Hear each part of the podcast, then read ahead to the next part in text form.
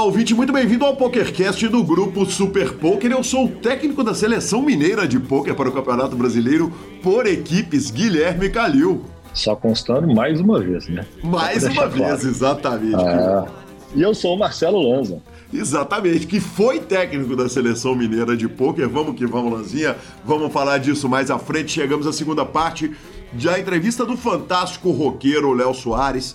Que homem, que homem fantástico, que entrevista legal a primeira parte. A segunda parte, como sempre, tá mais legal ainda. Lembrando que o PokerCast é trazido a você pelo Bodog, pela Suprema Poker, pela Pay for Fun e agora é trazido a você pela SX Poker. Falaremos disso também adiante perguntas, participações, sugestões, promoções e comentários. O nosso e-mail é pokercast.gruposuperpoker.com.br, Instagram e Twitter, arroba Guicalil e arroba Lanzamaia. Nosso telefone é 31 975 18 9609 para nos mandar áudios, como fez o nosso querido Douglas, e eu vou tocar lá também no final do programa, ou para entrar no nosso fantástico grupão do Telegram. E antes das notícias, eu vou lembrar que a Suprema Poker é a evolução do poker online e acabou a COS. Aquela série gigante que eram 15 milhões de reais garantidos, distribuiu, na verdade, 17 milhões, foram quase 14 mil jogadores e é o maior aplicativo do mundo, é um gigante. Então, parabéns à Suprema e obrigado a você, ouvinte, que joga na Suprema Poker e fazendo isso apoia o PokerCast. Quando você informa a Suprema que você joga neles por causa do PokerCast, é melhor ainda, não custa nada lembrar. E para variar, no dia 29 tem um milhão de novo, agora por 390 reais. Boa! Notícias então? Vamos de notícia, né, Lanzinha? E para variar, né, a Mônica está perplexa, como você gosta de dizer. Brasil voando no scoop na vida real, no live, na Europa, nos Estados Unidos. E eu vou começar dando uma rápida passada pelo scoop. Uh, Tauan Naves pegou a terceira colocação de um 10K, rumou 124K. Rodrigo Quasigari cravou um evento medium, Lanza, de 530 dólares para 148 mil dólares. E o Dalton Robold, mais uma vez, levou seis dígitos. Que homem maravilhoso, que fenômeno. Ele que é líder do Pocket Fives. Brasil tomou de volta as duas primeiras posições do Pocket Fives. Maravilhoso. E aí a gente vira e fala assim, porra, tá todo mundo focado no online? Mais ou menos, porque Bruno Volkmann, depois de arrumar uma nota no evento número 6, o 50k no Limit Hold'em 7-handed, ele ficou com a sexta colocação, Agora ele pega a sétima colocação no Main Event, direto lá de Madrid, para 440.500 euros. Que homem, Marcelo Lanza! Que homem, lembrando, Main Event de 100 mil euros de Bahia. É, nossa, a gente sempre falou que a gente tinha uma diferença né, na questão cambial em relação aos gringos quando jogava os eventos caros. Então, para nós é realmente muito mais caro, mas a brasileirada já está na prateleira de cima tem um tempo e cada dia mais eu acho que nós vamos entrar para aquele seleto grupo das, das premiações milionárias, né? A somatória das premiações da nossa turma, cada dia que passa está maior e maior e maior falar o que de Bruno Volkmann? Falar o que dessa turma? Isso é que, mais uma vez, turma, lembrando que isso foi uma. O Gui não deu uma passada rápida, não. Ele literalmente deu uma pinceladinha. Porque Exatamente. tem zero, tem zero resultado batendo de tudo quanto é lado. Né? E é maravilhoso, maravilhoso. Ah, importante dizer o seguinte: a gente está falando de um prêmio europeu do Bruno Volkmann. Quem me deu entrevista, Lanzinha, depois de me dar uma enroladinha, me fazer dar uma suada, foi Marcelo Mesquel. Então, semana que vem tem Marcelo Mesquel no PokerCast, viu? Fortíssima, né? Exatamente. Cara, teve problema de áudio, teve tudo, caiu ligação, nós sofremos, mas a entrevista tá lá, Rodolfão vai dar aquela salvada e a conversa, cara, a conversa foi demais, foi muito legal. E por último, direto dos Estados Unidos, World Poker Tour Seminole Hard Rock Poker Showdown, direto lá da Flórida. O Marcos Extercotter, a gente está acostumado né, com ele, que homem, como faz resultado, como brilha no ao vivo. Pegou a terceira colocação, a tampa ficou com o Mark Davis, puxou um milhão de dólares. Segundo colocado, outro gigante, Darren Elias, ficou com 660 mil dólares. E o Marcos pegou meio milhãozinho, 490. Que delícia, hein, Lanza? No forra fortíssima do Marcos. Exatamente. E, por fim, o BSOP do Rio de Janeiro está chegando. Eu embarco na terça-feira para lá, exatamente terça-feira de manhã, uh, dia 31. Fico lá do dia 31, provavelmente até o dia 5. Dia 5 eu volto para cá, de onde farei as narrações, as transmissões eu farei daqui de casa. Mas não vejo a hora de encontrar, inclusive os amigos ouvintes, já estamos marcado na sexta-feira à noite, vão fazer um encontraço lá. Quem tiver disponível, muito bem organizado pelo querido Douglas. E... Boa. É hein? É hein? É uma, professor. Será que, é uma. Será que, será que eu animo o final de semana lá? E vamos ver, vamos ver. Ué, de repente o senhor já, já subo com você ou volto com você, a gente já se organiza nessa parada, hein? Vamos conversar com quem manda. Vamos, vamos conversar com quem manda. Vamos conversar. Alô, alô, Gabi. Maravilhoso. Maravilhoso. Uma rápida notícia aqui dos Estados Unidos. Tem três estados nos Estados Unidos uh, que são parte de uma instituição, talvez, chamada MSIGA, uh, portuguesando, que são Nevada, New Jersey e Delaware. Eles têm no WSOP.com, eles têm um player pool compartilhado e Michigan acaba de entrar nessa lista. Uh, é o quarto estado, né? então é menos de 10%. Lembrando que os Estados Unidos tem 48 estados continentais, mais o Alasca e o Hawaii, são 50 estados no total. Mas esses 8%, queira ou não queira, né, Lanzinha? Tá chegando, vamos que vamos, né?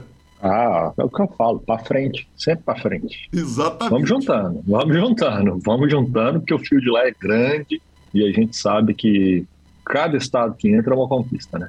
É, foguete não tinha ré também, né, Lanzinha? Depois o. Não tinha. O, o Musk deu uma atrapalhada nisso. É. a nossa frase, né? É, mas então é o seguinte: só, só se acrescentar, foguete continua não tendo ré, a não ser o do Musk. Exatamente, exatamente. É... Tem algumas coisas para resolver. O Michigan não entra no pool imediatamente, mas uh, resolvido isso, ele vai entrar. Então já são quatro estados com player pool compartilhados em pelo menos um site. Vamos que vamos, torcendo para os Estados Unidos jogando com o mundo inteiro. Boa. Temos desafio novo de heads up? Temos desafio novo de heads up. Dog Poke e Jungleman vão brigar ali 200, 400 dólares em No Limit Holding Uh, quem diria, no Lodge Poker Club. O Bahia vai ser de 50k. E Lanza, notícia não tem muito além disso, não, mas eu preciso te perguntar. Tá na hora da brasileirada meter uns, uns, uns torneios, uns heads up de ego desse pra gente poder torcer, vibrar e se divertir, dar notícia? Ah, eu acho que tá, né, cara? Eu acho que tá, né? É igual a gente tá falando. A, a, bala e estrutura para essa turma fazer isso, eles já tem de sobra. Eu acho que tá na hora, viu? Eu Por acho. que não, né? Eu acho, pelo amor de Deus, tá na hora, exatamente. Pelo amor de Deus, vamos que vamos, vamos Brasil. E por falar em grandes nomes do poker brasileiro, Sketch e Yuri Nerdguy no Flow, senhor. É, senhores. Vamos tomando espaço, hein? A primeira, a primeira ida que nós tivemos no Flow, né? Acho que não precisa de falar o que é Flow para a turma, porque eles estão ouvindo podcast, então o podcast eles, eles sabem o que é o Flow. É, foi o DC e o Jamie Walter, né? E agora temos então, depois Sketch tivemos, não, depois tivemos o Felipe Mojave. Mojavão, depois tivemos Mojave e agora Sketch e Yuri. A turma é... Que, que, que time, hein? Que time, cara. Olha a escolha do Flow. Olha, aliás, deve ter alguém lá encantado com poker, né? Alguém daqueles deve estar jogando poker. E estamos aceitando. A gente traz para cá a turma de lá também, se eles estiverem brilhando no poker.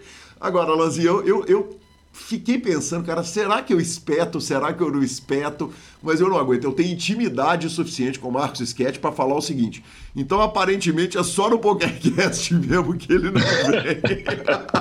eu, eu, eu, achei a colocação justíssima, assim. Muito bem colocado da sua parte. Muito obrigado. Vale dizer o seguinte, cara, Sketch, meu amigo querido, já falou que vem, não tem sentimento, não tem coração partido, não tem nada, mas se você achar que você vai passar pelo Flow sem vir pro PokerCast e não vai tomar espetada, o senhor está redondamente enganado, Marcos Sketch. Justo. Justo. É sobre isso. Apesar de você não gostar dessa frase. Perfeito, perfeito. É sobre isso. E vamos para a nossa última notícia. Eu gostaria de dar a notícia porque eu realmente fiquei muito feliz obviamente não mais do que ele, mas senhor Guilherme Calil é o novo técnico da seleção mineira de Porto. Que orgulho, hein? Ah, é, eu, em tantas entrevistas, né, no PokerCast, em tantas conversas, Eu falei tanto desse torneio, cara, é um torneio que me emociona tanto e eu até mudo o tom da fala, né? Porque é uma das grandes honrarias do, do poker do Brasil.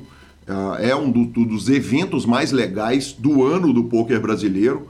E, e, cara, foi demais. Eu recebi o telefonema, eu arrepiei, inclusive, quando fui anunciado. A primeira pessoa que me parabenizou foi o senhor, e imediatamente já tomou aquela ligação. E o, o, nós estamos gravando na quinta-feira, às 11h59 da manhã, é isso mesmo, a turma aqui trabalha cedo.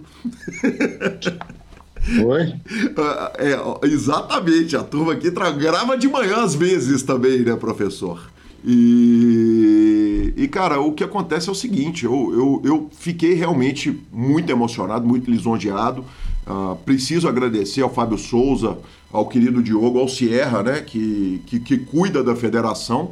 A honra de ser o técnico de um torneio que é jogado em equipe, sem valer dinheiro, que é jogado pela honra, é demais, né, cara? O trabalho que o Bill faz é absolutamente espetacular. E o anúncio da seleção será feito hoje às 8 da noite nessa gravação, mas o PokerCast vai sair depois do anúncio. Então, por enquanto, só eu, o Diogo e o Fábio sabemos quem é a seleção mineira, mas nesse minuto, Marcelo Lanza Maia vai ficar sabendo quem é a seleção, porque, e, e obviamente o Rodolfo também vai ficar sabendo antes do, do, do anúncio oficial. Eu herdei por ranking três jogadores extraordinários, né? Primeiro, a Samantha Caiafa, que é a segunda pessoa da família Caiafa a estar numa seleção minha.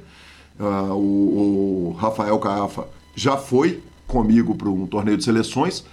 E Fábio Issa e Bruno Machala vieram por ranking, né? Então, assim, é uma seleção que certamente eu, eu fui muito agraciado por esses três nomes, por ter recebido esses três nomes, que não são nomes, seriam nomes que eu escalaria com muita tranquilidade, mas eles já vieram escalados. E eu tive uh, um, um, momento que foi muito difícil, cara, porque, porque como escolher três nomes no poker, primeiro, são muito, nomes muito bons que Minas Gerais tem, e segundo, tem uma questão importante que é o seguinte, muita gente vai estar em Vegas durante o BSOP, o Inter Millions, né? Então eu pensei os meus critérios, cara, usei o teste do tempo, né, que a gente fala tanto aqui no PokerCast, o momento do jogador no poker, a experiência no field casca grossa online, que é uma parte do field que vai estar tá lá, a experiência do field do ao vivo, que também é outra parte que vai estar tá lá, que é a turma classificada por ranking, e a diversidade, a representação total do field de Minas Gerais. E cheguei a três nomes absolutamente que eu estou muito feliz, acho que é um dream team do poker, estou muito feliz de verdade, que é Lúcio Lima, primeiro do Pocket Fives de Minas Gerais, já foi primeiro do Pocket Fives mundo atualmente, no momento que a gente está gravando, ele é quinto colocado no mundo do poker online, vencedor inclusive de bracelete da WSOP. Convoco também Peter Patrício Pitão, o FMG, quarto colocado do Pocket Fives de Minas Gerais, uh, top 50 do mundo, um gigante, um cara que o teste do tempo provou uh, como um, um, monstro do nosso jogo. E convoquei senhor Rubens Tempo, campeão de main event do BSOP e várias outras mesas finais de high roller, de tantos torneios, resultados, experiência internacional, jogador de Texas Hold'em, jogador de Omaha, uh, jogador de knockout. Então, assim, tô com uma seleção que realmente eu tô muito tranquilo em afirmar o seguinte: eu tô realmente com a seleção que me faz sorrir, que se o baralho ajudar um pouquinho, nós vamos voar nesse torneio de seleções, Lanza. Eu posso dar falinha? Pode, deve. Eu já tô feliz que na pior das hipóteses, der tudo errado, nós vamos ter fotos novas do Lúcio Lima. Pronto, falei. Pronto, falei. Pronto, falei. Maravilhoso. Fiquei doido. Maravilhoso. Que homem, velho. Que homem. Alô, alô, Gabriel Grilo e Alan Ferreira. Que demais. o cara crava muito, né? Então toda hora ele tá no, no Super Poker com foto. E é sempre as mesmas, as duas fotos. Então, já vamos ter foto nova do Lima. Com o uniforme da seleção mineira ainda. que demais. Não aguentei, confesso. Maravilhoso. Sensacional. Maravilhoso, Bom, Marcelo Lanza. Fico muito feliz pela breaking news, é, apesar de quando sair o PokerCast a turma já vai saber, mas eu estou sabendo aqui então em terceira, em quarta mão, logo após os diretores da federação, e de peso, de peso. É, imagino que cada dia que passa a escolha do técnico fica mais difícil, porque no estado do tamanho do nosso né, e da importância do nosso estado no cenário do poker, é, nós temos resultado toda hora de todo mundo, mas acaba que o fato da WSOP estar tá rolando, ela, ela, ela consegue te ajudar num ponto e te atrapalhar por outro, mas Exatamente. ela te ajuda porque vai ter uma turma que, mesmo que se pudesse ser convocada, não estaria aqui. Então, é, mas entre os que estarão, eu acho que essa seleção é fodaça e o ranking também é uma turma gabaritadíssima no, no nosso estado e no live. Então, parabéns, vovô. Bora pra cima e vamos pra cima deles. Galo! Aí sim, vamos que vamos. Ficamos com a palavra da Pay for Fun. Vou falar um pouco a respeito da sua carteira digital com cartão de crédito pré-pago. Primeiro, o que é a Pay? A Pay é uma carteira virtual e eu posso usar o meu exemplo. Outro dia eu fiz um stream de um torneio lá na Bahia, contei para o ouvinte do PokerCast, ganhei 120 dólares, insta, saquei para Pay for Fun, já mandei pro meu cartão de crédito, tá tudo lá. Mesma coisa eu fiz no bet de BBB que eu dei uma defendida naquela aposta minha com o Lucão. Ganhei e saquei. É aceito por praticamente todos os sites de poker, né? Tem pouquíssimos que não aceitam. De aposta esportiva, então, é brincadeira. E tem o cartão físico, que você usa para o que você quiser. Eu uso simplesmente para todas as minhas compras online: Uber, Spotify, Amazon, uh, enfim, tudo. Basicamente, para tudo que eu uso online, eu uso o cartão pré-pago da Pay. Ah, você uh, pode transferir entre amigos, então hoje em dia eu aposto com o senhor Marcelo Lanza Maia. Aliás, estamos precisando fazer aposta e a WSOP está chegando. Eu já chipo por lá. E por fim, é uma empresa de 4 anos, é filial do sistema bancário brasileiro e protegida que quando você precisa falar lá, você liga pra gente, a gente fala direto com quem manda em tudo e vamos direto para nossa entrevista.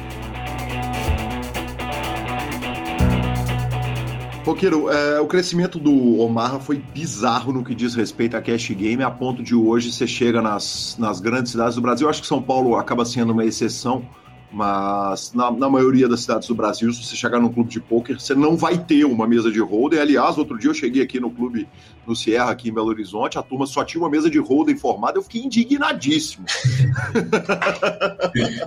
Porra, a, a, primeira coisa é a seguinte: é, não te brilhou o olho quando você viu o dinheiro jorrar no amarra, não? Com certeza, cara. E o Urubu foi uma das pessoas que viviam me torrando a paciência, né? Assim, torrando a paciência no bom sentido, né? De falar, pô, Roqueiro, você tá gastando energia com holding, cara, nem pra amarra, tá? Com não sei o quê. Mas é, é aquilo que a gente volta até é aquele, aquilo que a gente falou no começo, cara, da questão da zona de conforto, né? Querendo ou não, teoria do poker, claro, é uma só, você, você entende a dinâmica do jogo e, e, cada, cada modalidade tem sua cada característica para você estudar aquilo. Mas, cara, a zona de conforto nunca não consegui sair para tipo aprender uma nova modalidade de tipo, cara, puta, vou ver qual é que é do mar e tal. E, e sempre fiquei preso por conta disso. É, eu não acho que é uma coisa de se orgulhar, mas enfim, foi uma coisa que, que eu vi a explosão do Omar acontecendo e tal, as pessoas indo para lá, migrando, tendo rates muito mais alto do que na época é, tinha no Holder, né, que estava um período bem escasso, assim, todo mundo batendo small winner e tal, tirando exceções, obviamente. Brilhou os olhos, assim, cara, mas assim, a zona de conforto não fez com que eu chegasse a estudar a fundo mesmo o jogo. Cheguei a ver algumas coisas assim de pré-flop só, mas não passou disso.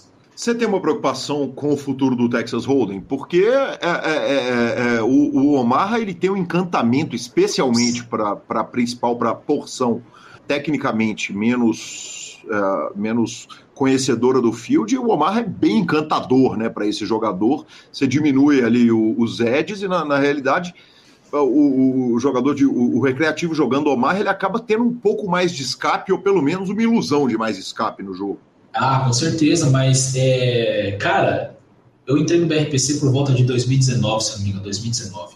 Nos últimos uh, três anos antes disso, ali por volta de 2015 até esse período aí, eu, eu via um pessimismo muito grande em relação ao holding. De questão de, cara, parece que o field tá secando, parece que não tem para onde melhorar, puta, vou jogar, vou pro torneio, que eu acho que é uma coisa que tá meio começando ainda, vou pro Marra, e, cara, nem querendo fazer mexer dos caras, não, mas é que é, realmente veio o Zinhão do Sal, assim, com criar o time. Primeiramente, eu, eu, fiz um coach de 10 aulas com o Zião, que ele já vinha tendo alguns resultados expressivos e ele abriu o programa de coaching dele. cara, eu vi de imediato assim, meu resultado, que tipo, melhorou muito. Assim, foi um período, se não me engano, de três meses, foram dez aulas. E, e depois veio a criação do BRPC, e aí foram acho que seis meses depois desse período aí. Aí, cara, entrei no time, é, tô até hoje, inclusive. E, e cara, minha perspectiva sempre para o futuro é que tem muita coisa para aprender ainda. É, é bizarro, assim. A gente acha que sabe alguma coisa do jogo, e eu até me pego, assim, vários anos atrás, de tipo, você olha pro jogo, você joga todos os dias, você fala, cara, não tem mais para É o ABC, é isso, isso e aquilo, não tem mais o que fazer. E hoje eu olho assim o quanto eu era ignorante assim em relação a isso, porque, cara, tem muita coisa para aprender. E isso foi muito graças ao, ao próprio Sião Sal mesmo, que, que me tiraram essa visão um pouco mais limitada, assim, de, de cara, você tá vendo só por essa perspectiva, olha aqui o tanto de coisa que tem para aprender ainda, olha o mercado e tal. E, e, hoje eu vejo com bons olhos, cara. Mesmo o Holden, assim, muita gente achando que é uma coisa que está limitada, mas eu vejo que acompanhando todo o resultado do pessoal dentro do time, acompanhando meus próprios resultados, que eu acho que é, o, que é mais importante mesmo, acompanhando de perto tudo que eu evoluí nesses anos, eu vejo com bons olhos, assim, o futuro do Holden ainda. Perfeito. Uh, são três anos de BRPC, correto? Sim, três anos. Tudo bem que nesses três anos você melhorou uma barbaridade. Quer dizer, o Roqueiro se tornou um jogador muito melhor do que ele era e você foi batendo melhor o jogo. Qual é a sua percepção dos últimos três anos com relação ao Field?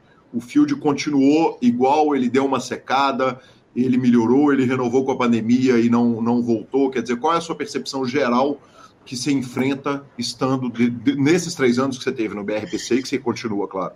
Sim, cara, acho que na pandemia é unanimidade, né? Se você perguntar para qualquer pessoa de qualquer modalidade, desde torneio marra, enfim, é, eu acredito que foi bem, bem claro que melhorou infinito, né?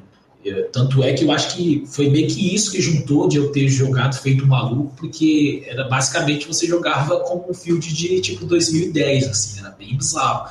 Foi o ano inteiro, né, né é, melhorando muito. Eu acho que depois deu uma caída boa. É, hoje, como eu jogo bastante 500, é, eu percebo que, por exemplo, no PS da vida Zoom, que era Zoom 500, que era uma coisa que rolava com muita facilidade, parece que nos últimos meses aí tá dando uma decaída, então você tem que dar uma garimpada. Mas assim, cara, é, em contrapartida, vieram outros sites, opções, por exemplo, o próprio Bodog, GG mesmo. No GG, se você entrar de manhã lá, uma, um horário que é meio morto em praticamente todos os sites, cara, tá rolando 20 meses de L500 lá. Então, assim, ao mesmo tempo que deu uma, é, melhorou infinito né, na pandemia, depois deu uma caída, parece que está meio que é, tá meio difícil agora, por exemplo, arrumar uns joguinhos bons e tal, de 500 pelo menos, 500 mais. Ao mesmo tempo, cara, surgiu outras oportunidades, outros sites, assim, nesse meio tempo, assim, que o field, é, tem field também, está melhorando, então, assim, não ficou uma coisa presa. Agora, se você olhar para o PS é, exclusivo, deu uma piorada boa, cara. Tanto é que para você jogar Zoom 500, por exemplo, você tem que abrir uns horários bem específicos, coisa que era era muito fácil de arrumar jogo, né? Se eu jogava, você entrava de manhã, tinha um fieldzinho lá para você jogar, entrava à tarde, tinha um fieldzinho. Agora já não é tão, tão fácil assim. Então é tem que olhar os outros sites, né? acho que deu uma melhorada. E, mas é isso, eu acho que um pouco é isso, cara. Muitas vezes é, é, são ciclos também, né? Melhora um pouco, piora, aí acontece alguma coisa, enfim. Mas é, eu acho que não mudou muita coisa em relação aos últimos anos, porque eu tinha essa mesma percepção de piora de field alguns anos atrás também. E aí depois melhorou, depois piora, enfim, eu acho que isso é, é natural mesmo da indústria mesmo. Perfeito. Roqueiro, e você disse o seguinte: a, a ação já não está mais tão fácil de encontrar quanto foi em outro momento, e ainda assim, lá no começo da entrevista, você fez a seguinte afirmação: eu jogo de segunda a sexta é uma opção de vida? Você perde dinheiro por jogar só de segunda a sexta? Porque eu imagino que se os torneios esquentam no domingo, o cash game, consequentemente, também deve esquentar, né? É, cara, eu sinceramente eu tenho minhas dúvidas assim em relação a isso, porque tem uma, uma, uma lógica que o pessoal usa que tipo o pessoal que forre MTT, geralmente o, o pessoal gosta de dar um tirinho no cash depois. Então, isso vem acontecer ou no dia seguinte, que é tipo na segunda, ou, ou no, realmente no final do dia, assim. Mas, é, pela experiência que eu tenho, cara, realmente, às vezes, é, tem, o dia é um pouco melhor, assim, mas não é uma coisa absurda, igual eu vejo muito claro em MTT, que é tipo um dia realmente sagrado, domingo, não tem como foldar, porque é o dia que o cara senta ali o recreativo para jogar. Mas no cash eu não vejo é, esse lado tão, tão forte, entendeu? Então, mas assim foi mais questão de estilo de vida mesmo, assim, é, é uma coisa que eu resolvi abrir mão, é, que eu acho que não faria sentido, tipo, não é uma coisa que eu estou disposta a perder, por exemplo, para buscando um EV ali que eu acho que não seja tão considerável, assim, no longo prazo. Então eu procurei sempre fazer minha rotina ali de segunda a sexta, mas claro que naquele ano da pandemia, igual eu falei, eu tava jogando basicamente de domingo a domingo, cara. Então, foi uma exceção da exceção, é, mas a, você pegar aí na média de todos esses anos que eu jogo, é, o grind sempre ficou ali na, entre segunda e sexta. Para mim, o cast, o melhor dia é sexta-feira, cara, disparado assim.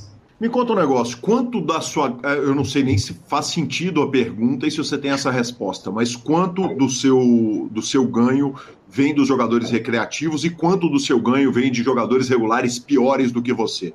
Cara, até daria para te responder isso, mas assim, eu teria que jogar toda a minha database um rent load da, da vida e tentar separar o ficha ali por VPIP. E são dados que o BRPC tem, inclusive que é um bom parâmetro para você analisar para ver se, pô, realmente a gente está ganhando e tal. Mas eu não tenho como te responder isso, cara. Eu sei que assim, o dinheiro vem do fish, no fim das contas. Mas, é, mas assim, eu não sei te responder o quanto representa isso. É, exato, assim, porque, é, como eu disse, teria que jogar toda a minha database num, num filtro desse do Rent to Note e, e tentar, tentar ter algum parâmetro, né? Quando você está jogando, obviamente no Bodog não tem como você saber, mas em outros sites, por exemplo, você senta na GG Poker para julgar quantos jogadores são regulares hoje numa mesa six-handed, quantos são recreativos e, e, e entre os regulares, você está em qual nível? Quando você para para pensar, você fala, não, normalmente vai ter ali um cara melhor que eu na mesa, ou eu e mais um cara vamos ser os melhores da mesa. Ah, essa, essa daí eu consigo te responder com bastante precisão. Cara, no GG é uma sala um pouco atípica, que eu acho que ela se enquadra um pouco com o Party Poker na época das races. Então, assim, ele, eles têm um programa de races diárias. Então, assim, isso faz com que forme muitos jogos, é, muitos jogos, muitas mesas, só com regulares. Por quê? Porque os caras estão buscando a race ali. Então, eles precisam volumar, anyway, eles, vão, eles precisam volumar e, e se eles forem procurar fazer uma table selection, eles não conseguem colocar esse volume que é necessário para ganhar a race lá no top 3 ali, ali. Então, acaba que naturalmente, e isso eu, eu fiz muito durante muito tempo, na época da, das races do PP também, você se força, você naturalmente você vai ter que jogar, perder um EV ali nas mesas ali talvez, é, buscando a race que é, meio que se compensa um pelo outro. Então é uma questão mais de, de cálculo mesmo, mesmo e ver se, se vale a pena ir para as races ou, ou, vale a pena fazer uma table selection melhor.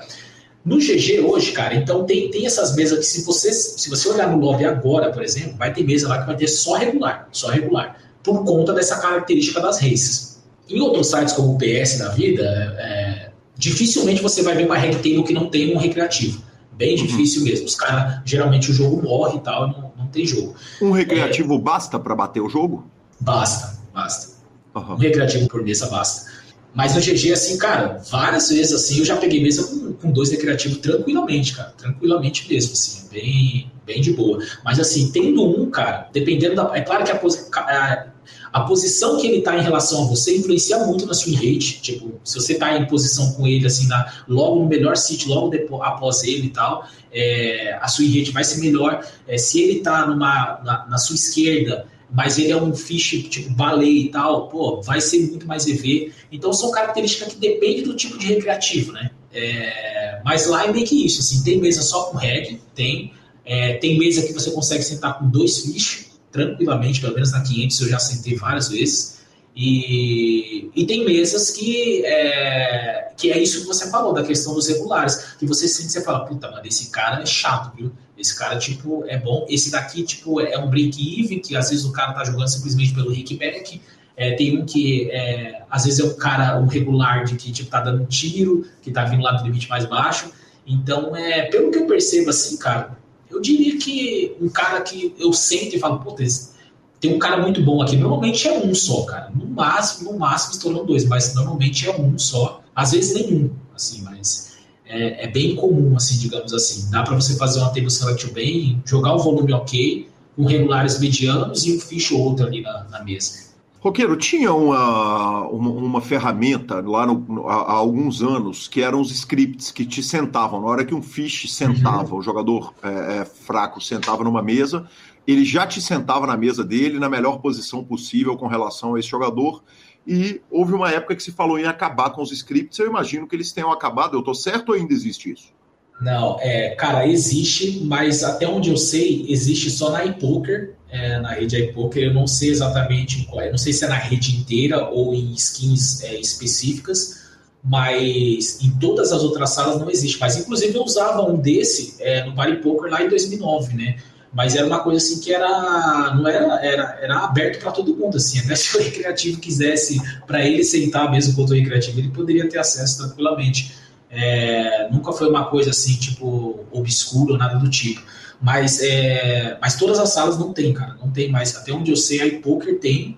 E eu, igual eu falei, eu não sei se é na rede inteira ou se é alguma skin específica. Mas as outras, GG mesmo. O fim disso é bom para você? Porque, queira ou não queira, é uma coisa meio tóxica pro poker. Porque você vai, você vai trucidar o jogador recreativo. Se você trucidar ele, ele não vai voltar para jogar. Sim, sim. Não, eu acho que querendo ou não, cara, você até é, perde uma outra parada que é, que é legal, de, que é os reg battle, né? De tipo, você ficar tri-handed ali. Uma coisa é você estar tá jogando entre os regulares ali, three-way, four-way, esperando o recreativo sentar. Outra é totalmente você ter um cara na mesa lá e sentou o recreativo, a mesa lota em seguida, sabe? Isso é muito Cara, é até desrespeitoso, é, né? Exatamente. O cara se sente, se sente trouxa, né? Então é, então, é uma coisa assim que, cara, é feia de ver, sacou? Tipo, cara, o cara senta lá e instantaneamente a mesa lota. Porra, que, que deselegância, sabe?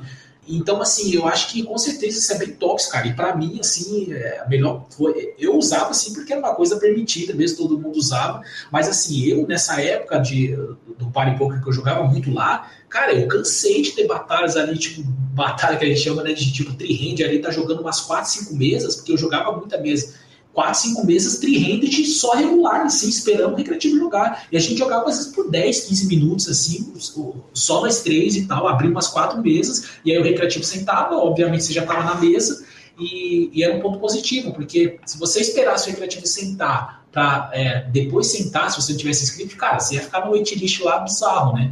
Então, é, eu acho que acaba perdendo essa característica que é legal, porque, pô, beleza, o dinheiro vem do recreativo, vem, mas isso não impossibilita de você jogar 10 minutos lá contra um 2, 3 regs e tal, enquanto o recreativo não senta, sabe? E você ter, é, permitir esse tipo de ferramenta, você tira tudo isso daí, né?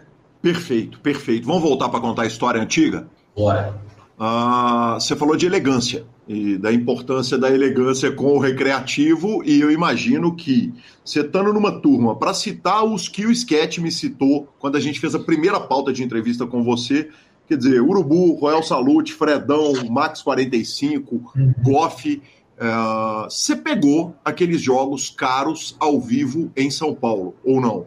Cara, eu, eu peguei, é, eu tinha eu tinha quatro cavalos nessa época, pelo menos do PLO. Eu joguei alguns eventos caros, assim, mas era mais BSOP, assim, que quando rolava. Não, eu digo cash. Então, não, cash mesmo. Assim, cash, mas, assim, claro. Só claro. que esse meu cavalo, eu jogava PLO, mas eram esses jogos bem caros, assim. Tipo, mas eu não cheguei a jogar PLO, mas eu joguei Roller, por exemplo. Alguns, não tão caro quanto o Goff, que ele pegou alguns jogos caros em São Paulo mas eu peguei alguns de eventos, por exemplo, os caras pegavam esses, esses, esses cash que tinha em São Paulo, e quando tinha um BSLP, eles meio que levavam esse, esse cash para o BSLP. E aí, quando eu viajava, eu acabava pegando por tabela, mas não indo no clube especificamente em São Paulo. E tem história maravilhosa, porque, poxa, a turma do Mais é Ver comprou um Fusca uma vez saindo do, do, do, jogo. Você é, tem histórias fantásticas que você lembra dessas passagens suas no, no Cash ao vivo? Cara, eu tive assim. É... Puta, eu tive poucas, velho. Eu, eu cheguei a jogar, mas assim, não, não, não era com uma tant, tanta frequência. Mas uma que eu lembro, assim, que é, é, muito clara que não me sai da, da memória, foi, foi um cache que teve em, em, na costa do Sauípe, tava rolando o BSOP lá, e rolou um cache.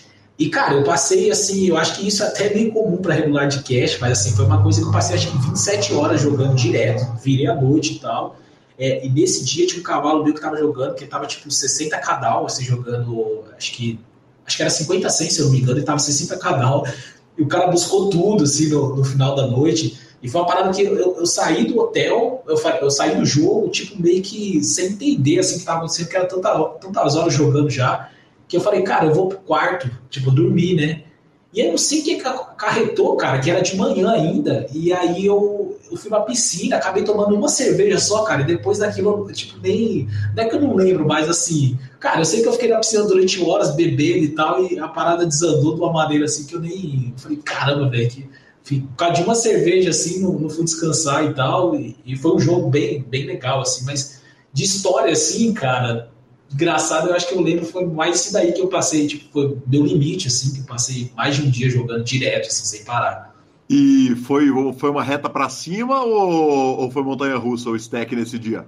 Ah, foi montanha-russa, cara, montanha-russa, mas assim, o vídeo tava bizarramente bom. Eu sei que eu fiquei bem up, assim, nesse, nessa noite aí, mas é, e isso daí no meu cavalo também que tava jogando, numa outra mesa, tava rolando duas mesas, cara, de 50 a 100, e, e aí foi essa buscada dele também, foi meio que uma vitória, né, cara? E esse sketch era, puta, era um pesadelo, né, cara? Eu, eu na época, eu, eu bequeava o Éder Campana também, que muita gente deve conhecer. Ele jogava esse low caro e, e, cara, era meio que isso, assim, num dia ele falava, pô, Rock, sem cap. No dia seguinte, pô, Rock, 150k down. E, cara, haja coração pra isso, né? Não tem que mente, não. Tem uma, você falou da história, sei, o Eder já, já fez o podcast com você? Ainda não? não, ainda não. Ainda não. Então, a história dele engraçada. Aí, lembrei agora. Ele, tava, ele tinha jogado um evento e ele tava, acho que ele tinha fechado o último evento, sei lá, uns 70 cada um, alguma coisa assim. Aí, beleza, rolou um evento em Floripa, um outro BSOP, depois, sei lá, um mês e pouco depois. Falou, pô, Rock, vai rolar o cash lá. Falei, não, bala, pode jogar lá. Aí, cara, eu, acho que o cast começou, começou na quinta-feira, no sábado, de, à tarde ele me mandou mensagem, pô, Rock, tô, tô sem cap, busquei lá o 70 do último evento, 30k, falou, beleza. Falou, cara, tem um cara aqui que ele, que foi o último cara, é, teve um evento de cash que esse cara chamou o Goff pro HU, e, e eu sei disso, que é, é, o Goff era meu amigo, na época ele contou do grupo e tal, e eu sei que o Goff arrumou no cara, tipo, uns 200k, um cara assíduo, assim, do, do clube de São Paulo e tal. O, o Goff arrumou 200k do cara, tipo, em meia hora de jogo. O cara tava, eles estavam jogando, tipo, 200, 400 PLO, alguma coisa assim. Uhum. Foi uma parada bizarra. E esse mesmo cara, o Éder conhecia ele. E, e aí, no sábado à tarde, o Éder falou, Rock, esse, esse cara me chamou pro HU. Ele quer jogar HU comigo, só que é, é caro também, tipo, acho que era 100, 200 que ele queria jogar. Ele falou, cara, você acha que eu jogo? Eu falei, ah, cara, não tem como dar fold não, né, velho? Nesse jogo, tipo, porra, já buscamos um pouco ali, sem cá e tal, vai pras cabeças, né? Ah, beleza. E, cara, dia seguinte, velho, ele fala, puta, Rock, perdi tudo, cara, e saí 70 canal de novo.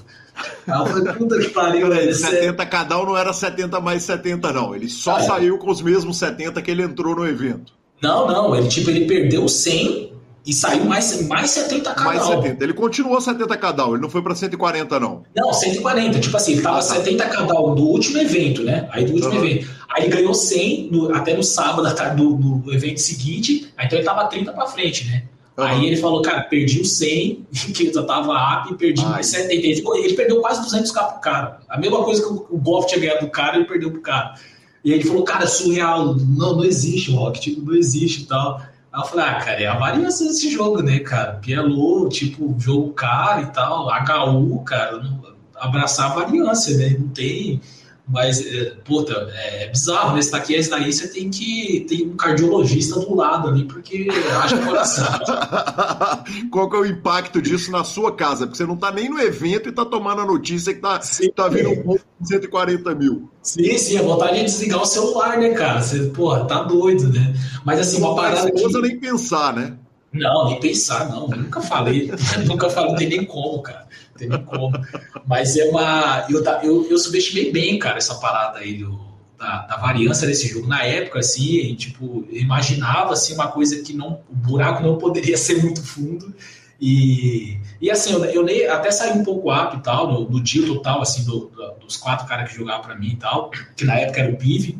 O Pive era um deles, o Éder era outro.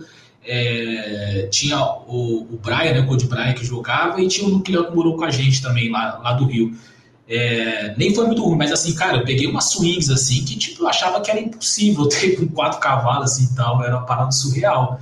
E, mas hoje é muito claro para mim que realmente é um jogo de uma variância tipo muito alta, muito alta mesmo. Só que na época para mim não era muito claro isso daí, né? E os projetos no final das contas ficaram positivos? Não ficou, tipo, um cavalo ou outro, assim, ficou um pouco down no final das contas e tal, mas o Pive mesmo, o cavalo de ouro, né? O bicho ali, o, o Éder, porra, o Éder é muito cavalo dureza ali, tipo, de. O cara sempre, sempre. Acho que eu trabalhei com ele dois ou três anos e foi sempre um cara bem, bem profissional, assim, bem, teve resultados bem expressivos. Os outros cavalos perderam um pouco e tal, e acabou que, assim, no dia final, splits para lá e para cá, então fiquei um pouco positivo, mas é, nada, nada considerável não. Valeu adrenalina ou não valeu adrenalina? Se pudesse, você não tinha envelhecido esses anos? Cara, eu acho que valeu. Olhando, olhando hoje para trás, mesmo se tivesse perdido um pouco mais, eu acho que valeu, cara, porque foi uma coisa bem. Alguns dos eventos que tinha, eu, eu conseguia ir, né? Alguns até levei minha esposa, né? Na época, minha namorada. Então, é, querendo ou não, a gente acabava se divertindo um pouco e tem pelo menos tem história para contar, né, cara? Você vê ah, hoje em dia tiveram essa, essa loucura de um dia pro outro, sem cadal, 150 cadal, sem app, puta que pariu, puta loucura isso, né? Se não serviu para nada, se alegrou um monte de ouvinte pelo Brasil e pelo mundo. é, espera. interrompo rapidamente a entrevista do fantástico Leonardo Roqueiro Soares para falar do Bodog. Tá chegando a segunda maluca, você viu nas nossas redes sociais, lá no Instagram do Bodog, no Instagram do Super Poker. É nesse dia 30 de maio, são 19 eventos, bains a partir de 5,5 dólares e 1,2 milhões de dólares garantidos. E vale lembrar o seguinte. As mesas do Bodog são mesas sem identificação de jogadores e são um sonho por que, que você acha que tantos jogadores de cash preferem o Bodog? É exatamente por isso e voltamos para nossa entrevista com Leonardo Roqueiro. Vamos falar da Poker House? Vamos, vamos lá. Como, como, que surge a ideia da Poker House? Em que ano que foi e quem que foram os, os meliantes? Poker House aconteceu em 2012, cara, de uma ideia do Fórum ICV que as pessoas tiveram a ideia, né, obviamente, pô, por que, que a gente não monta onde se reunir, todo mundo que joga e tal, a gente pode estudar junto. E aí criaram o tópico, eu acho que criaram o tópico, eu não lembro exatamente quem foi. E, e aí, pô, mas vamos decidir qual cidade a gente vai morar, que não sei o quê. E aí eu, eu acho que eu já tinha opinado, falar assim, puta, cara, eu acho que eu tenho interesse. E na época eu já era um pouco referência assim, em relação a cash, porque eu já jogava cara e tal, tava sempre, sempre postando no fórum e tal. Então eu era bem conhecido assim no meio já. E eu falei, cara, eu acho que eu tenho interesse daí. E aí começou a surgir os interessados. Aí chegou bem que nos finalmente, eu já namorava na época e tal. Eu falei, cara, eu tenho minhas coisas aqui na minha cidade. Eu, eu na época eu morava em Mogi das Cruzes, hoje eu moro numa cidade do lado, é Arujá, São Paulo, né? Mas eu falei, cara, eu tenho muito interesse, eu estou disposto a morar um ano, só que assim, tem que ser na minha cidade. Tipo, eu não consigo sair daqui agora eu posso fazer o seguinte: é, eu faço todo o trâmite, eu vou atrás de casa, vou atrás do local de segurança, um local legal que eu acho que vocês vão curtir e tal, uma localidade boa, faço todo o trâmite de, de gerenciamento da casa e tal, porque eu sempre gostei de tomar, tomar rédea nessa parte, assim. Falei, é, faço tudo isso, mas assim, tem que ser na minha cidade. E a partir daí começou a surgir os interessados, né, cara? E teve, fizeram parte, né, o, o, o PIV, né, o Lip PIV, Teve o Rasos, que é um, que é um grande amigo meu da, da época da Poker House, estava no BRPC também. O Cold Brian, que joga PLO Live até hoje, cara, aí. E um cara que era, na época era muito conhecido no, no, no fórum, mas não sei se o pessoal conhecia, porque ele deu uma subida, que é o Nuke Léo, né? Que ele jogava muita mão também. Ele era bizarro, assim, online. Jogava 300 mil mãos por mês. Chegou, acho que um, mês lá ele jogou 400, bem, um número bem bizarro, assim. E, cara, a gente rolou demais, assim, mudou demais na escolha, porque foi, foi um ano, assim, sensacional, assim, de, cara, zero, zero briga, assim, zero discordância a ponto de, cara, de gerar um estresse grande pra, na casa e tal. E foi, foi uma experiência, assim, cara, que realmente levar pra vida, assim. Mas hoje é muito claro para mim que a gente deu uma arrumada muito grande, assim, na... Porque foi uma coisa muito aleatória, a gente não se conhecia, cara. A gente se conhecia de fórum, as pessoas postavam e tal, e, e só que no fim a gente deu sorte de ser cinco pessoas do bem assim, que tinham um objetivo em comum e que estavam meio que. É, o Razes e o, e o, e o eram um pouco mais velho já, mas eu e o Pive, o Brian, assim, era meio que moleque, assim, né? Então a gente estava meio no começo da vida, já estava ganhando um dinheiro razoável no poker, então a gente alugou uma casa legal e tal. foi, puta, foi uma experiência animal, assim, cara, animal. E o... a casa era uma desordem total e completa com essa meninada toda, mesmo com os uns poucos mais velhos, ou dava para manter uma sanidade? Uma... Ah, cara, dava, dava. É, eu te falar que, é, assim, igual, como eu disse, né, eu tomei as rédeas, assim, de toda a parte de financeira da casa, de organização. Qual era a cidade, desculpa? É, Mogi das Cruzes. Ah, sim, perfeito. Fica, fica uns 40 quilômetros de São Paulo, Grande São Paulo, né? E, cara, contratei minha tia para fazer toda a parte de comida, de parte de limpeza e tal. E, e os caras, eu digo que a gente deu muita sorte, assim, porque querendo ou não, eles me respeitavam muito em relação a toda essa, essa organização. Então, é, a gente conseguia, à medida do possível, obviamente. Chegava nos finais de semana, normalmente eu dormia na minha, na minha namorada, né? Então eu saía na sexta-feira à noite, alguma coisa, e voltava no domingo, final do dia. Aí, cara, era um pesadelo. Você chegava na, na cozinha domingo lá, os caras não lavavam um prato, né? Era bizarro, assim. os caras não moviam um prato, meu. É impressionante. E, mas assim, durante a semana a gente conseguia manter uma, uma ordem ali, até porque quando o pessoal fugia muito, eu já começava a dar umas cutucadas. Porra, velho, a sala de grade aqui, isola desse jeito, não dá, né, meu? Vamos, vamos melhorar, que não sei o quê. Então tava sempre cutucando e o pessoal sempre, sempre respeitou, né? Então foi, foi tranquilo, assim. Que demais, que fantástico. Ah, uma curiosidade que é natural sobre todo jogador de cash é a respeito de vou dar um tiro numa mesa muito mais cara do que eu jogo. Mas é clássica, mano. Clássica, e como não, né? Existe esse cenário na sua vida hoje? Quer dizer, hoje você é pai de duas crianças. Sim, de duas crianças. Exatamente. Existe esse cenário de de repente olhar para para uma NL bizarra num site qualquer que tá rolando um jogo baleadíssimo e você fala, ah, quer saber, fiquei louco, vou, vou, dar uma tolada aqui, seja o que Deus quiser? Ah, não, cara, para mim não. É, eu não tenho muito esse tipo de perfil, não. Assim, o que rola no máximo, por exemplo, eu tô jogando mais que NL500 aqui, é, hoje em dia. É, de ter uma NL2K ali no máximo, NL5K, eu, eu mentiria se eu falasse que eu, que eu sentaria tranquilamente hoje, assim mesmo com um cara. Não é uma coisa que eu é, tenho tanta ambição, assim, digamos assim, de sentar e sei ali que pode. É, é, uma parada que, enfim, os jogadores são bem melhores, regulares, mesmo tendo recreativo. Então é uma coisa que, que me gera uma, uma certa adrenalina, digamos assim, fazer. Então eu, eu particularmente não faço. Mas isso lembrou da história da Poké House, é interessante, cara. O, por favor.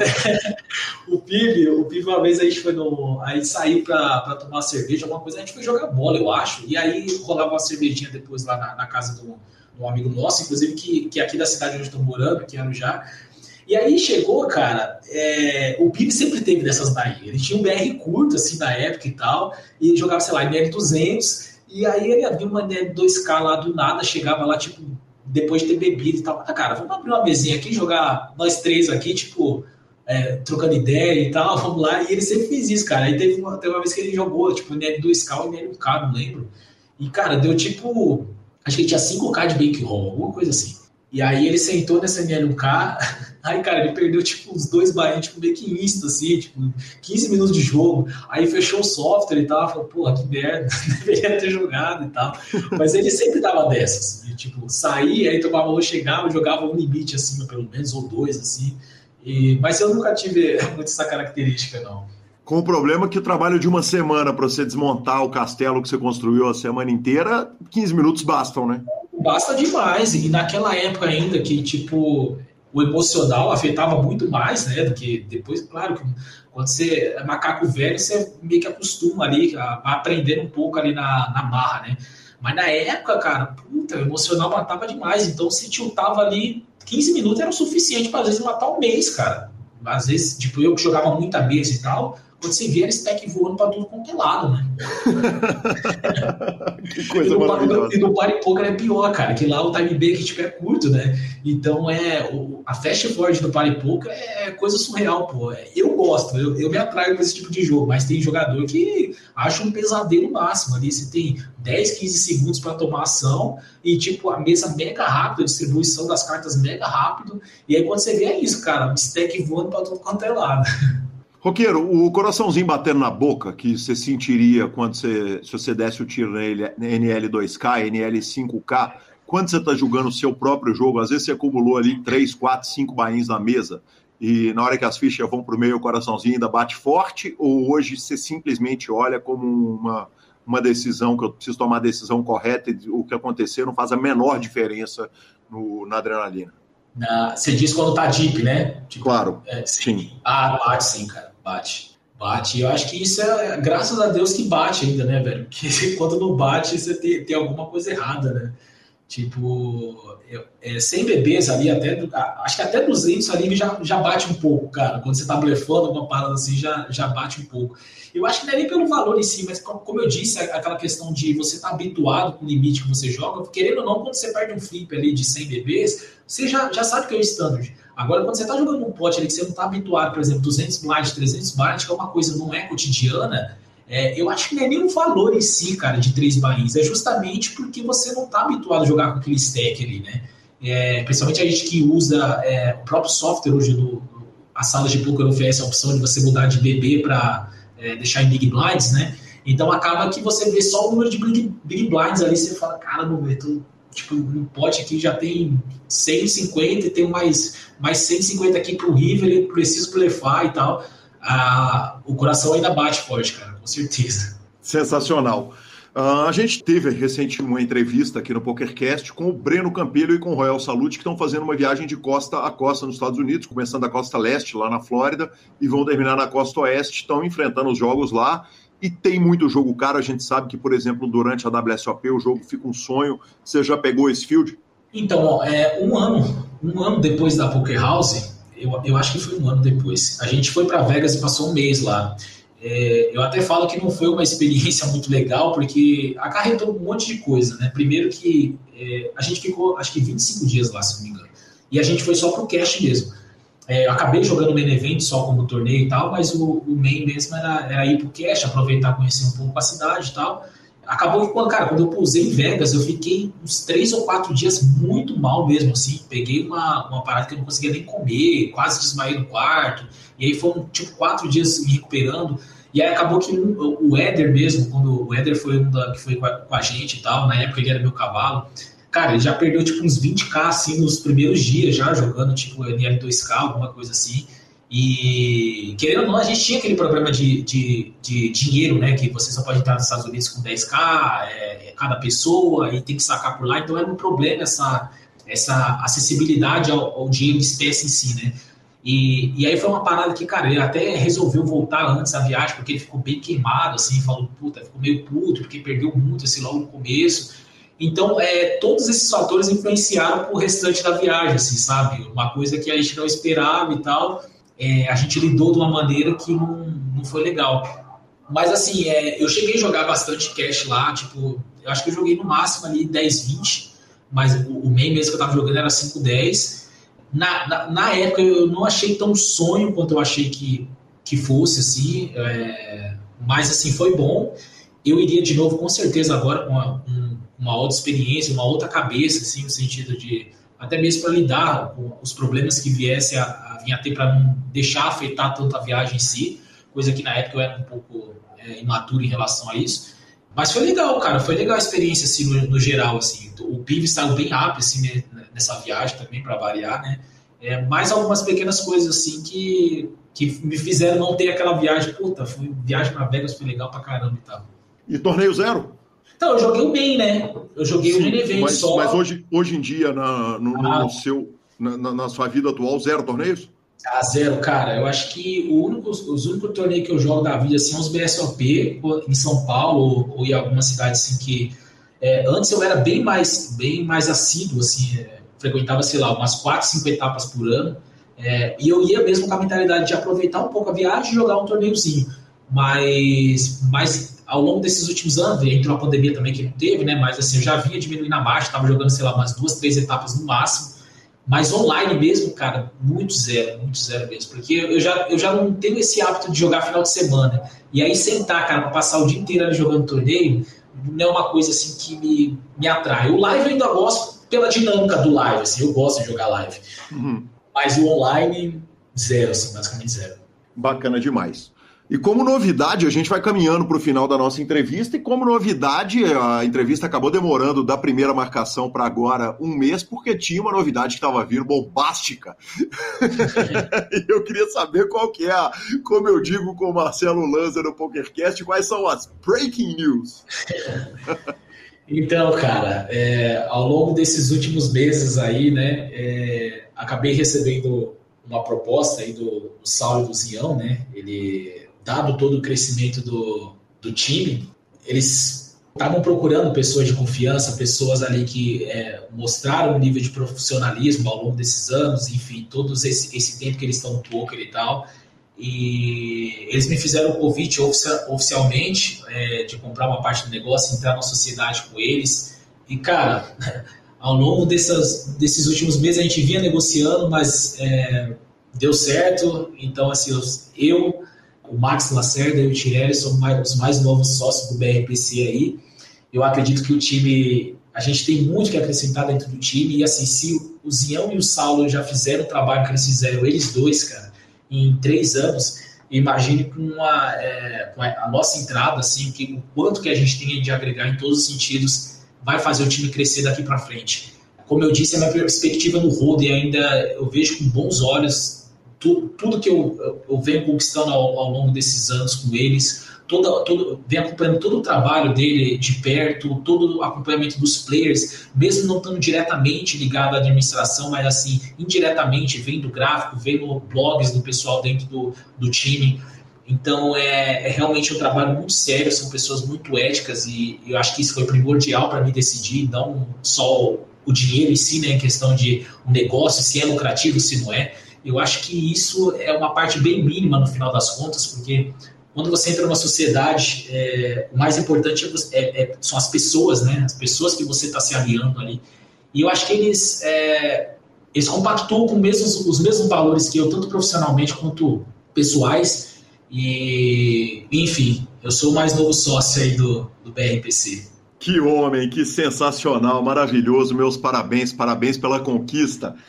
Roqueiro, me conta uma história. É, um menino que quer entrar para o BRPC, a inscrição é aberta o ano inteiro? Qual é o, o, processo e qual o nível dos jogadores que vocês captam? Então, antigamente nós tínhamos é, apenas, pegávamos apenas jogadores de NL50 mais, né, que é o time principal. Mas eu não sei exatamente quantos meses, mas eu chutaria aí no máximo há seis meses atrás, é, foi aberto o Timico, né, que é gerenciado pelo nosso novo sócio também, o Max Lacerda, que anda fazendo um trabalho, cara, sensacional lá, que é, esse time paralelo, né, o BRBC Micro, ele pega pessoas, realmente o nome já disse por si só, né, micro stakes, então pega ali jogadores de base mesmo, que estão realmente começando, porque, cara, a gente viu a necessidade de já começar o pessoal que entra no BRPC principal já ter essa base consolidada da parte teórica, da metodologia. Então, trabalhar o pessoal já desses limites, já a importância que é, que faz a diferença no time principal. Então, hoje em dia, essas inscrições são é, 100% abertas. Se alguém tiver interesse, pode mandar lá, se caso é, joga limite baixo, se, se caso, pô, eu jogo MTT, eu quero migrar para o cash.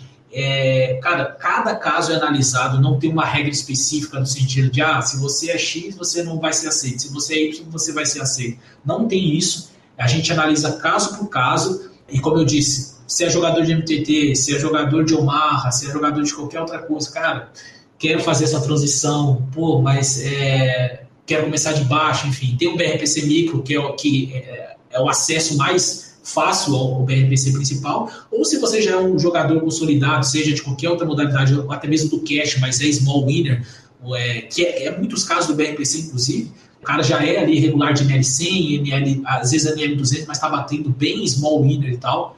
Eu acho que esse tipo de perfil a gente consegue agregar muito, muito mesmo. Então as inscrições estão sempre abertas, pode mandar o seu interesse, porque a partir do seu interesse a gente vai mandar certas perguntas e para fazer algum processo seletivo, né? Se vier a fazer o processo seletivo. Que demais. Uh, ah, para a gente encerrar a entrevista, uh, na entrevista que você deu para o Danilo lá atrás, lá em 2011, você fez a seguinte afirmação: Eu não sei onde estará o poker daqui a dois anos, então tenho que ganhar o máximo que eu posso agora. Isso era 2011, a gente está em 2022, né? mais de uma década depois disso. Se você olhasse para o poker para me contar onde que vai estar o poker daqui a cinco anos, você chutaria para. Qual seria o seu chute? Caramba, cara, que legal você ter falado essa frase aí. Essa é uma das coisas bem, bem interessantes assim, de blog, né? Coisas que a gente vai deixando rastro, né? Que a gente olha para trás e vê onde a gente estava, que a perspectiva que a gente tinha sobre certas coisas.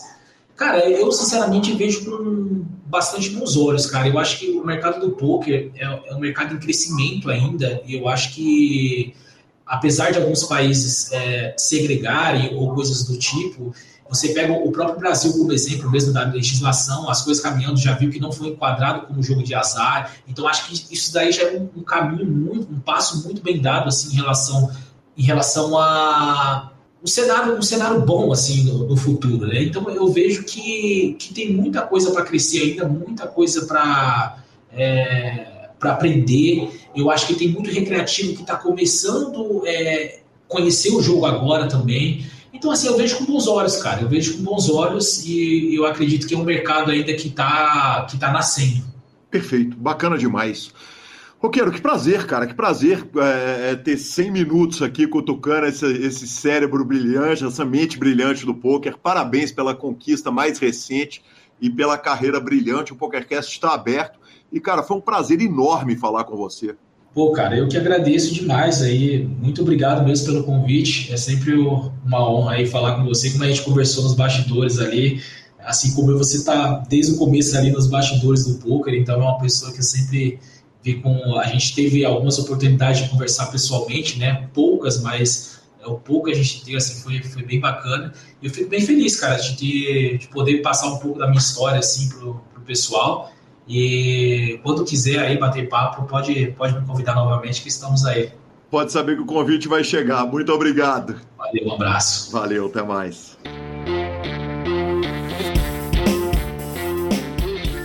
Marcelo Lanza, que homem o roqueiro, hein, cara? Que homem. Que, que figura sensacional, hein? Cara, um cara demais, um cara muito legal. É, é, é, muito importante a gente conhecer as características do jogador de cash, né? Como é diferente, né? A, a conversa, as percepções. Foi muito sensacional mesmo. Obrigado, Roqueiro. Muito obrigado. Logo, logo teremos, claro, né? Vamos trazer muitos outros jogadores de cash aqui. E o Roqueiro tinha que estar no topo dessa lista, porque é um gigante que, como a gente disse lá no começo do programa, provou o teste do tempo, é um monstro do jogo. Vamos falar um pouco do Stars Club antes da gente ir para as nossas redes sociais. Como eu disse, antes era o Stars Club. Você sabe o Stars Club? Pois é, agora tem nome novo, Instagram novo e tudo novo. Sabe o que, que não é novo? É a eficiência, o depósito rapidaço por WhatsApp, aquela equipe monstra trabalhando. O Stars Club agora mudou. O Instagram é sx.poker. Vamos lá, sx.poker no Instagram. E eu gostaria de apontar a chance que você tem de trabalhar lá com o maior clube de pôquer do mundo e ser agente lá, trabalhar com gigantes e, cara, é uma oportunidade de verdade, de um trabalho incrível, um trabalho que dá grana. Obviamente não é sem trampo, né, Lanzinha, para ser agente. Tem que captar jogador, tem que atender jogador. Nosso Maneronville faz isso melhor que ninguém, inclusive atendendo lá no Stars Club. Mas, cara, tem que buscar jogadores, tem que dar apoio, mas eu vou te falar, é um ótimo negócio e é uma chance incrível de trabalho. Exatamente. E lembrando que você pode atender o jogador, mas hoje em dia a SX Poker te dá é, esse suporte. Quer dizer, o que você tem que fazer basicamente é captar. Você capta e joga para lá que o resto a turma resolve. A turma faz depósito, a turma faz saque, tem atendimento 24 horas, tem saque automático, tem depósito automático que nem passar pela operação passa, direto no nosso fichas 24 horas. Então, cara, quer trabalhar? Conhece uma turma? Acha que, que dá uma pega? Eu te aconselho, vai, entre em contato, porque vai começar a cair um, uma renda extra aí que o senhor não vai entender. É maravilhoso, aí sim. Redes sociais? Redes sociais. Recebi uma mensagem do André Tassinari falando o seguinte: Gui, estou órfão, acabei de ouvir todos os episódios. Tem como eu ouvir os antigos de 2008? Cara, que demais. Tá cada Carai, dia. Tá cada dia mais raro, né, essa maratona, porque a maratona tá longa, né, professor? É, se a maratona tá longa, significa que o trabalho está sendo feito. Exatamente, exatamente. Significa que toda semana a gente está no ar. Olha, tem como tem um blog chamado Pokermania BR. Se procurar direitinho, acha os Dos 51 episódios que fizemos antes do Super Poker, tem 50 lá. Uh, acho que o do Caio Brito sumiu para sempre. Se alguém tiver, aceitamos. E, cara, obrigado, obrigado, André. Fico muito honrado pela sua maratona. E tivemos áudio do ouvinte. Olha o Douglas Almada falando e dando falinha na gente. Fala Gui, bom dia meu rei, tudo bem? Cara, eu vou fazer uma reclamação, mas é uma reclamação, é, é como se diz, construtiva, tá? Cara, eu costumo, costumava ouvir o, o episódio do, do PokerCast de sexta de manhã enquanto eu limpava a minha casa. Já vai fazer um mês mais ou menos que isso não tá ocorrendo, hein? Gostaria de pedir a colaboração sua, do, do Marcelo, do Rodolfo Vidal, de toda a equipe envolvida aí, para a gente poder acelerar aí o lançamento do episódio na quinta noite ou mais tardar aí na sexta-feira até às sete da manhã, pô. Assim se me complica. Agora eu vou ser obrigado a ver Flow, é, Ticaracaticast, essas coisas aí de segunda qualidade, pô. Você é louco. Lanzinha, justa a reclamação, né, cara? Mas, mas é difícil, né? Nem sempre dá para gravar na quinta-feira. Muitas vezes as notícias acontecem na quinta, acontecem na sexta. Então a gente realmente andou gravando programas na sexta-feira. Mas aí você pode inventar uma corridinha de final de semana, sei lá, uma ida pro sítio e ter a hora e meia que você precisa para ouvir o PokerCast, correto, professor? Ah, sempre dá. A gente sempre tem alguma coisa para fazer. lá prato para lavar. É, isso aí, o prato para lavar sempre pega, hein? Sempre prato pega. É a hora do PokerCast. É a hora. Eu vou te falar que muita gente está ouvindo a gente falar que a hora do PokerCast é a hora do prato para lavar e tá lavando o prato agora. Exatamente. Cara, e por último, o maravilhoso Olívio Gontijo postou o seguinte: uh, ele estava jogando um scoop de 1.050 dólares, só que honra ser o primeiro brasileiro a cair do 1K de domingo. Make-up não tem ré. É, olhando pelo copo, né? Meio cheio, não bem vazio. Já deu ruim mesmo. Vamos pra falinha e segue o show. Cara, alto falinha é uma coisa maravilhosa. Bora então de finalização. Superpoker.com.br, tudo sobre poker no Brasil e no mundo, onde tem poker, o Super Poker está na aba de clubes, a guia de clubes do Brasil, onde jogar, e a agenda diária de torneios na aba de vídeos e no YouTube, transmissões ao vivo dos maiores torneios de poker do mundo, análises técnicas, programas de humor, entrevistas icônicas e, claro, o PokerCast. E mibilisca.com, cobertura mão a mão de torneios pelo Brasil e pelo mundo. Dica cultural. Lanza Fest um show do Queen Cover de Belo Horizonte, cara, que é maravilhoso, inclusive. E voltei para casa e assisti o Bohemian Rhapsody, brasileirei aqui o nome. E, cara, isso não é dica, né? Porque o filme tem seis anos, todo mundo já viu. Mas que filmaço, eu curti muito, viu? Ah, isso que importa. O que importa é coisa da temporada. Exatamente. Eu, depois de três semanas, eu falei, ah, tem que ver alguma coisa. E engatei numa série chamada Richard, da Amazon Prime. É, estou me divertindo bastante com a série, movimentada, um ex-fuzileiro que chega numa cidade pequena e ele bate, que é uma coisa horrorosa, ele dá tiro com uma facilidade absurda, então é aquela diversão gratuita, sem que você espere nada por isso. E de tabela também engatei com o Gabi na última temporada da sensacional Ozark da Netflix. É uma série que os caras lavam dinheiro para o cartel mexicano de drogas, então você imagina a quantidade de coisas que pode acontecer numa série dessa e ela de fato é, eu acho ela sensacional. Maravilhoso, professor. Arroba Gui Calil e arroba Lanza Maia são os nossos Instagrams e Twitters. O PokerCast é trazido a você pela Bodog, pela Suprema Poker, pela Pay for Fun e pelo SX Poker. Nos encontre no Spotify, no Deezer, no YouTube, Amazon Music, todos os podcast players. Nos indique onde for possível, nos dê cinco estrelas. E a edição é do maravilhoso Rodolfo Vidal. Um grande abraço a todos e até a próxima semana. Valeu!